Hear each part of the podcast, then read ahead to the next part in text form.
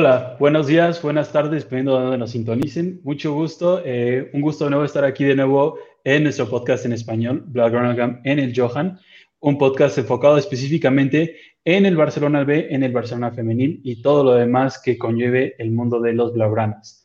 Eh, antes de comenzar, eh, quisiera saludar como siempre a mis compañeros Xavi y Barry, ¿cómo están? Hola, ¿qué tal? Muy bien. Bien, aquí estamos. Encantado de veros una vez más.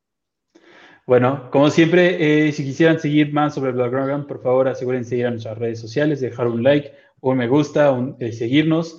También asegúrense de ir a nuestra página web, eh, y ahí podrán ver todo lo que tenemos. También si tienen alguna pregunta, algún comentario a lo largo del podcast, asegúrense de dejarlo y también lo veremos.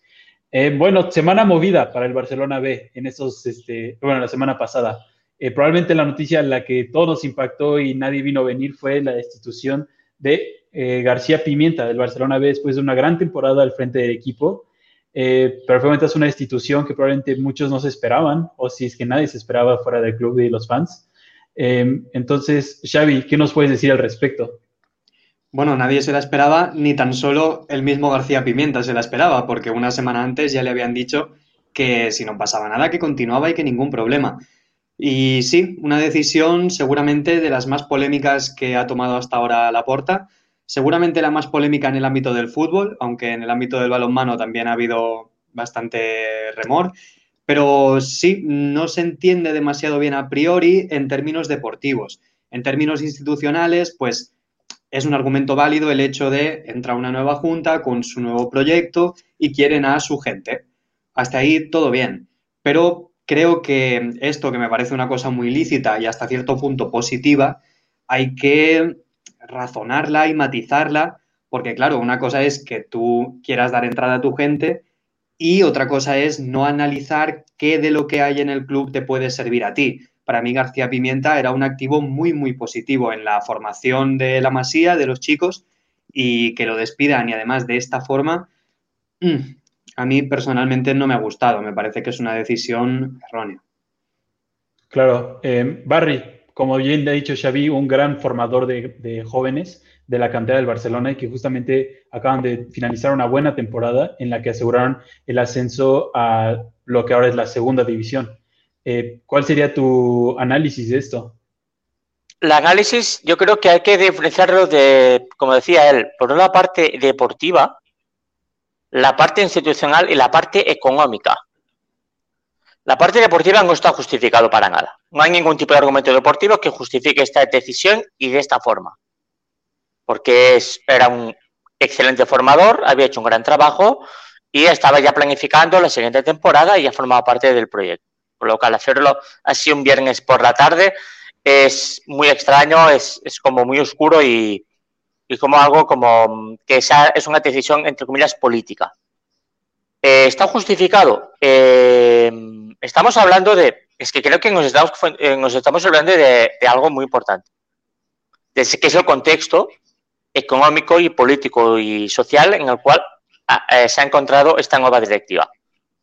el año pasado, el 30 de junio de 2020, García Pimenta renueva a ultimísima hora cuando estaba acabando contrato. Me temo que esa renovación fue él con la sartén por el mango para y que Bartomeu tenía que firmar lo que hiciera falta para que no se fuera, porque se quedaba libre el día siguiente. Entonces, no sería sorprendente, y más viendo los casos que hemos visto, algunos jugadores que tenían eh, contratos, que tenían una. Que si que el Barça los podía, o que si renovaba, los incorporaba directamente al primer equipo y a aumento sustancial del salario, o tenía que liberarlos.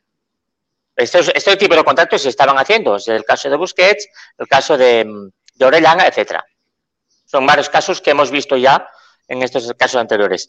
El de Pimienta puede ser parecido, o un, por ejemplo, que estuviera cobrando casi por encima del precio de mercado para un entrenador de segunda, de lo que es primera federación, segunda B, segunda división. Pues puede ser una cosa parecida a esto. No digo que sea así, ¿eh? puede ser una cosa parecida a esto. Y que en, unas, en estas circunstancias, cuando vas a recortar salarios para equilibrar las finanzas, mmm, entren, eh, haya caídas o daños colaterales que caigan mmm, que no serían deseables por nadie. Esta es la explicación más o menos política y económica que justificaría esta decisión. A nivel deportivo, como decía Xavi, no hay nada que lo justifique. O sea, el entrenador que va a venir va a ser peor, eh, ha hecho un gran trabajo, eh, el equipo va a ser, hoy, hoy es peor que ayer. Esto siempre es una muy mala noticia. O sea, no es, nadie está justificando nada. Pero es, es este el escenario en el que estamos. A partir de ahí es ver primero, qué es dónde va a acabar Chávez eh, García Pimenta de cara a su futuro profesional. Espero que le vaya bien. Y si es Sergio Barjuan el, elegido para que sea nuevo entrenador del Barça B, pues a ver qué tal lo hace. Claro, eh, se viene un momento de mucha reorganización probablemente para este Barça y todo su esquema jerárquico en las fuerzas básicas y en la masía, claramente. Em, y bueno, Xavi, ¿tú cómo verías esta reorganización? Eh, ¿Cuál sería el, momento, el, momento ideal para esta nueva directiva, porque como bien han dicho, se trata de verdad traer su gente e imponer su estilo, que es lo que a ellos les gusta. Sí, aquí hay una línea bastante fina entre la gente en la que tú crees o la gente a la que le debes cosas. El caso de Sergi Barjuan es un tipo que ha apoyado mucho a la porta durante la campaña, que siempre ha estado a su lado, que se ha presentado en actos. Entonces, no sé yo hasta qué punto esto tiene más de decisión deportiva que de una promesa anterior o una posibilidad de si encuentro algún hueco ese es para ti.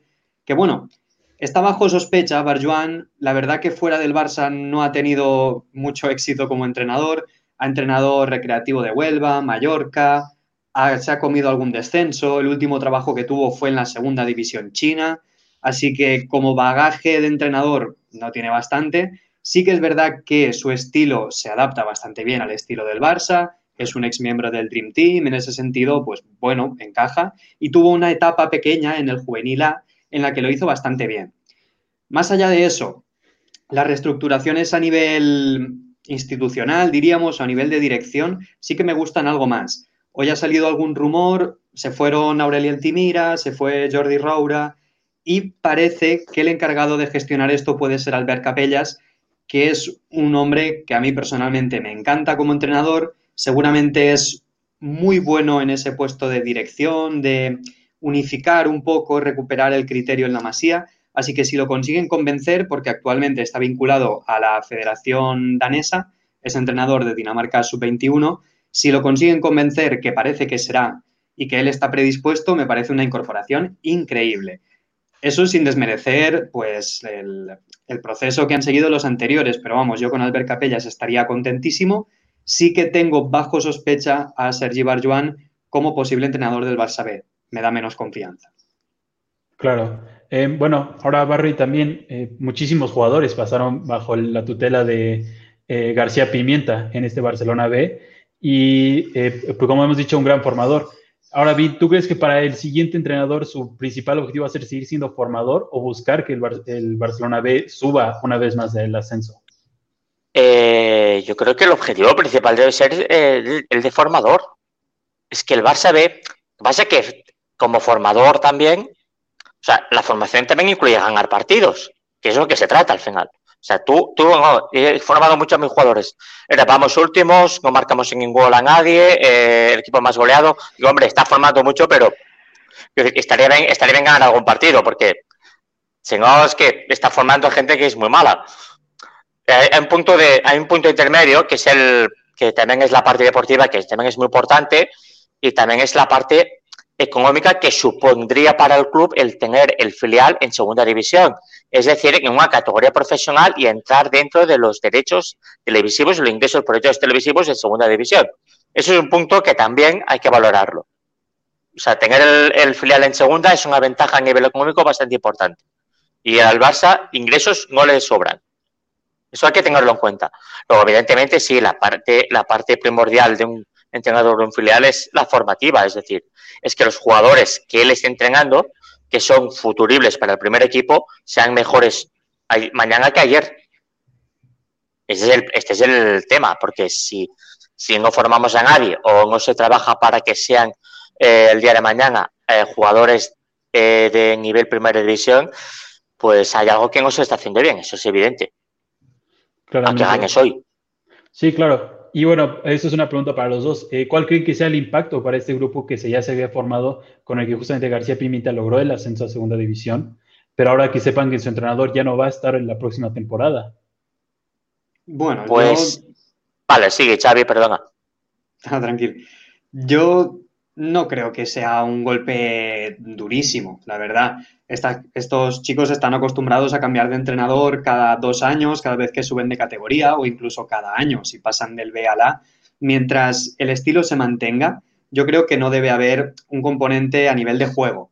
A nivel personal, pues obviamente sí, García Pimienta es un hombre que lleva casi 20 años eh, vinculado al Barça de una forma u otra. Así que obviamente lo echarán de menos. Y en el primer equipo también ha habido algunas voces que no les ha parecido bien el despido. Imagino que estaremos hablando pues de Araujo, que se ha formado toda su etapa en el Barça hasta el primer equipo, ha sido con Pimienta, por ejemplo. Más allá de eso, yo creo que si los técnicos que vienen siguen el estilo, para los jugadores es muy fácil adaptarse a los técnicos, porque al final les están pidiendo cosas que les han pedido toda la vida no es nada nuevo, no es como en un equipo profesional, un primer equipo, que un cambio de entrenador te puede marcar un cambio de estilo y sí que puede hacer que pierdas jugadores o que haya algunos que no se adapten. En este caso creo que si se mantiene la línea es muy difícil que haya un bajón tremendo o incluso que haya una subida tremenda. La cuestión es que con Pimienta sabíamos que estaba buen recaudo y que estaba bien gestionado. Y para mí es difícil conseguir eso, más que nada porque ya estaba establecido y funcionaba bien. Y bueno, pues siempre dicen que cuando algo funciona, pues no lo toques, ¿no? Claro. Claro, y para ti, eh, eh, algo que te, quisiera, que te quisiera añadir. Claro, eh, en este tema es, es, que, claro, aquí, aquí ver la parte económica es, es, perder el tiempo, porque la parte económica es la que decide muchas de las decisiones. O sea, esto se marca por, esto es una, esto es una decisión que es política y que se basa en que que, las, el, que el club heredado está en una situación crítica. O sea, es decir, no es que hay decisiones que se está tomando que no son alegres.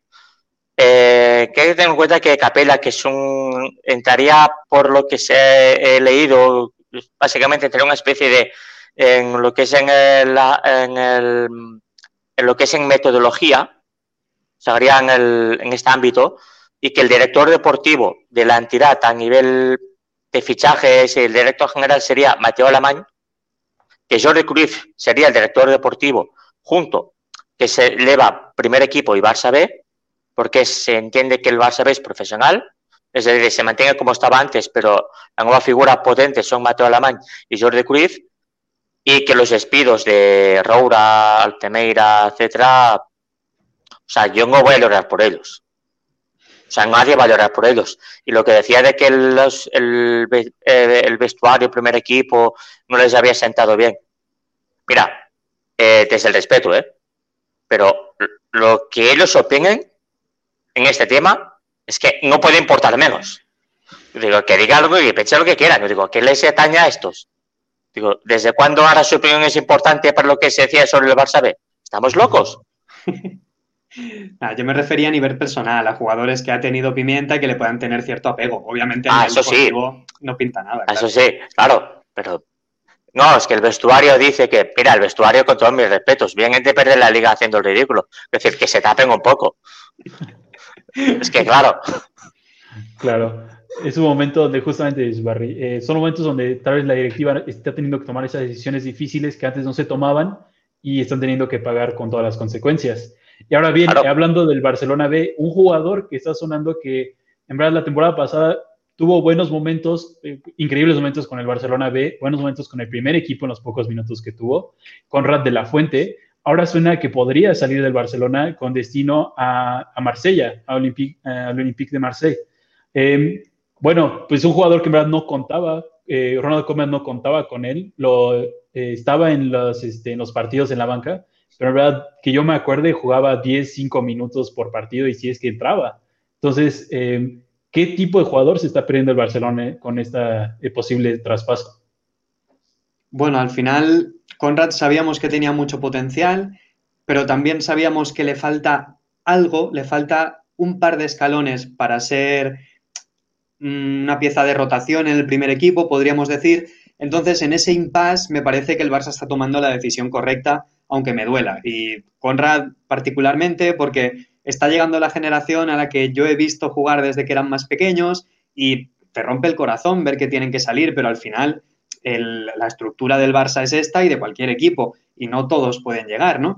Así que en este impasse me parece que el Barça está tomando la decisión correcta porque ya sabemos que el Barça B en segunda o en primera federación se le queda corto a Conrad, pero sabemos que todavía no tiene el nivel o que todavía no ha dado el salto definitivo para poder estar en el primer equipo, o a lo mejor las circunstancias, porque el primer equipo ahora mismo tiene 20.000 atacantes, no, no tiene sitio en definitiva. Y me parece una buena fórmula el hecho de una cesión con opción de compra o una cesión pura y dura o un traspaso con opción de recompra, que el Barça siga teniendo el poder en su mano de si ve ese potencial que no ha conseguido explotar en el Barça, volverlo a traer, pero que empiece su carrera en otro sitio, darle una oportunidad profesional. El Marsella es un equipazo para él, yo creo. Y bueno, pues al final ya sabemos todas sus características, un extremo rápido, habilidoso, en banda izquierda o derecha. Para mí es un perfil que al Barça le puede interesar. Si consigue dar ese salto de nivel que no le hemos terminado de ver en el Barça B, yo creo que el Barça estará obligado a recomprarlo. Veremos si consigue darlo o si se queda en el camino. De todos modos, para mí Conrad ya ha empezado su carrera profesional como tal y toda la suerte del mundo. Sí, poco más que añadir. Eh, Conrad, lo, creo que ya lo comentamos en algún programa, era el, era el perfil de jugador que en, segunda división podría haberte aguantado un año más. Pues que un año más en lo que sería primera federación, que segunda B, es que no, no te la va a aguantar es un jugador que tiene cierta proyección, que en primera división puede tener sitio, no en Barça, pero es un movimiento que era previsible. O sea, es, que es obligado. No puedes tener un que te queda, tiene 21 años. Vas a tener otro año más en vas a tener otro año más en el filial, sin casi opciones en el primer equipo, sin proyección en el primer equipo, tapando incluso, vamos a decirlo más, vas, vas a tapar con él un jugador que en su sitio pueda tener ese potencial, que para eso está el Barça B y al final, mira, si a alguien lo interesa, eh, no debe tener una ficha baja teniendo en cuenta lo que es primera federación, es de ser de los jugadores mejor pagados de la plantilla. Me parece que es una es, es lógico. O sea, es de tener algo de control sobre el futuro del jugador por si explota, si no explota, pues nada, y ya otra cosa. Es decir, en segunda división yo creo que hubiera seguido en primera, en primera federación o sigue. Y es, es, es esto, pasa nada. Claro, eh, me, gustó mucho el punto que hacías, Xavi, que en verdad el Barça se quiere reservar ese derecho todavía de tener poder en caso de que explote. Y creo que es algo que en verdad no se, no se veía en los últimos años en el Barcelona, por lo menos bajo la presidencia anterior. Por lo menos ahorita se ve un interés genuino en tener todavía cierto eh, tacto con esos jugadores que probablemente pueden explotar, pero ahorita no están. Y claramente, como has dicho también, tenemos, me parece, unos seis atacantes del perfil similar a Conrad y pues claramente no va a poder ganar ni por peso ni por calidad ahorita todavía en el primer equipo.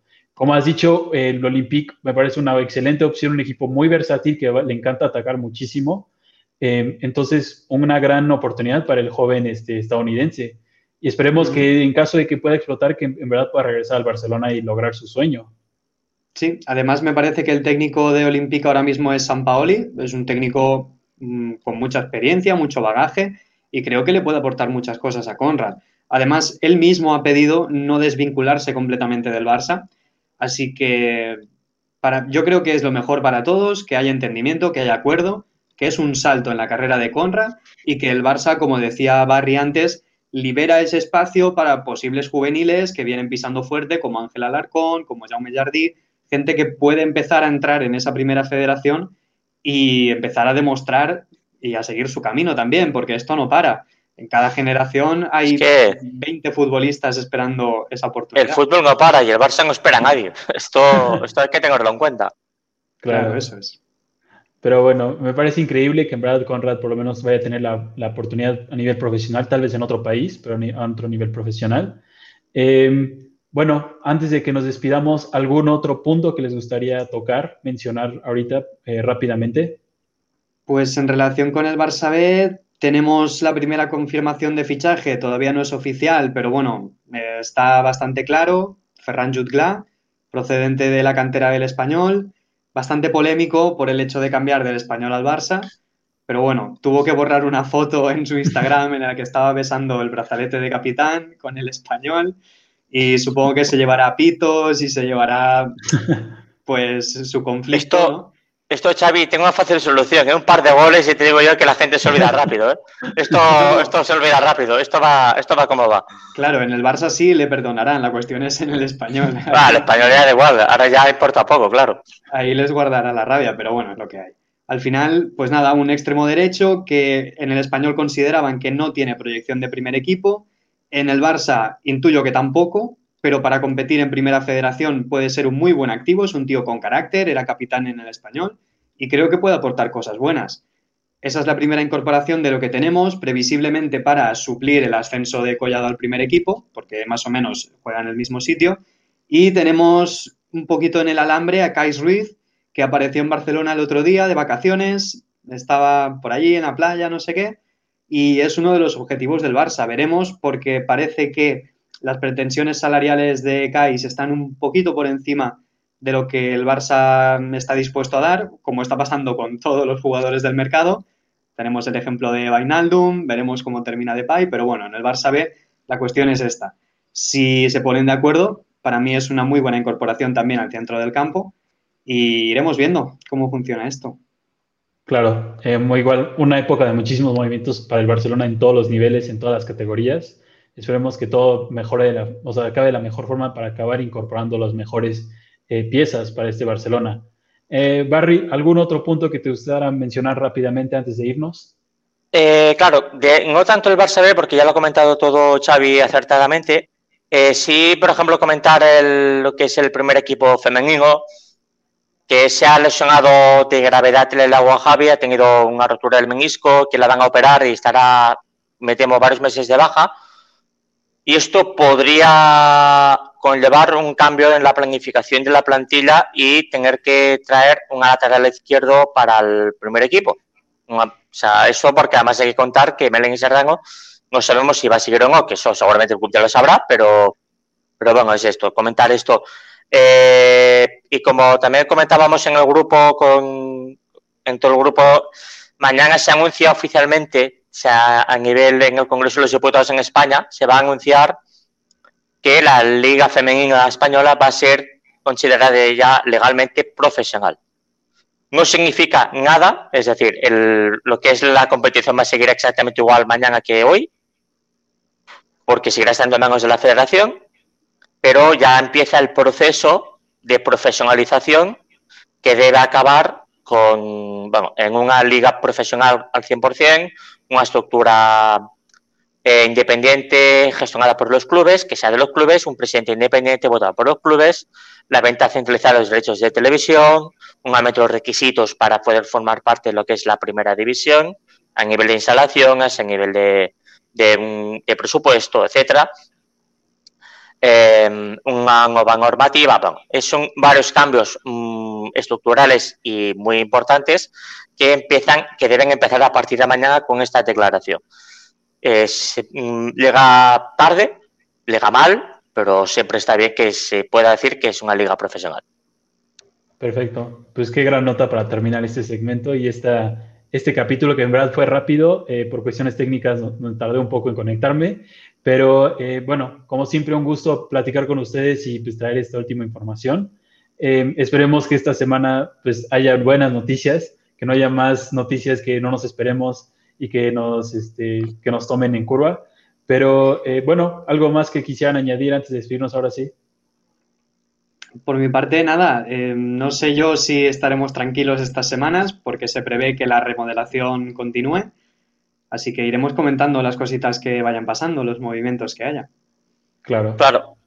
Sí, es, esto es un proceso. Es decir, ahora está Alexanco, los, no sé si lo hemos comentado, está Alexanco como que es el responsable del fútbol base, que es el que era antiguo responsable de la anterior etapa de la Porta como presidente, con lo cual entiendo que van a ir por la misma línea que hicieron en su momento.